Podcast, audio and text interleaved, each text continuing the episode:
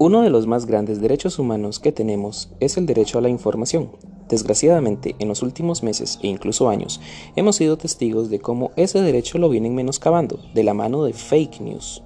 Caso notorio podemos verlo en redes sociales con noticias como la de los bebés nacidos y puestos en cajas de zapatos en Venezuela, usando para ello imágenes de una situación similar que se dio en Honduras años atrás.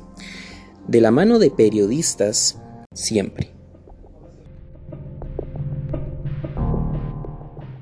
Sin ningún sentido de lo que significa la palabra periodismo, relatan sobre la situación en Nicaragua, pero basándose en páginas creadas bajo nombres ostentosos como Organización Pro Derechos Humanos, cuya página en Facebook dice tácitamente que su información se basa en rumores, todo esto bajo el tutelaje e incluso tiempo exclusivo diario de parte de los medios de comunicación actuales.